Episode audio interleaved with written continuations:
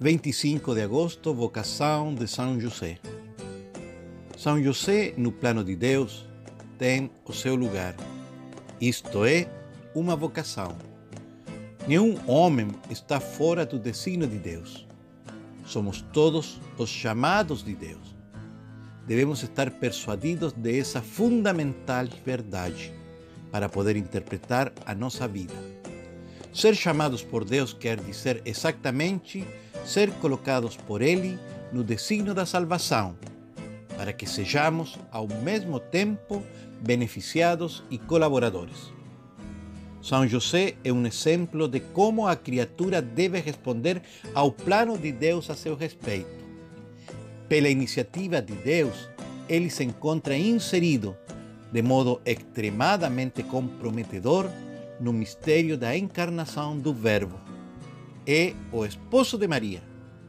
Será o pai adotivo de Jesus e levará avante a encarnação como evento histórico, humano e social.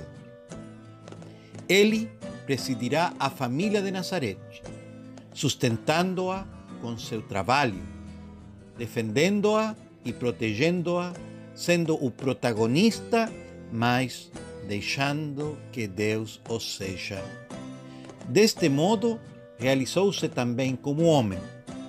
E hoje o vemos no vértice da história humana da salvação, com seu sim pleno de fé e de abandono, devemos aprender de São José, sobretudo a conversão, isto é, a tornarmos sempre e mais os pobres de Deus, criaturas simples, pequeninos filhos do Pai com uma certeza no coração que se chama fé, com uma liberdade da alma que a esperança filial. Aquela fé e esperança que foram a substância mais profunda do amor e do serviço do justo José. Deus confiou a José seus dois maiores tesouros, Jesus e Maria. Recemos intercedendo a São José por toda a igreja que camina na verdade e na justiça ao serviço dos menos favorecidos.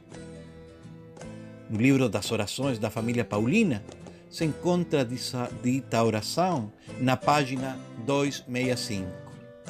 São José, rogai por nós. Sou Luiz Ormazábal Solar cooperador paulino desde la, un municipio de Hualpén, no Chile. Gracia y paz.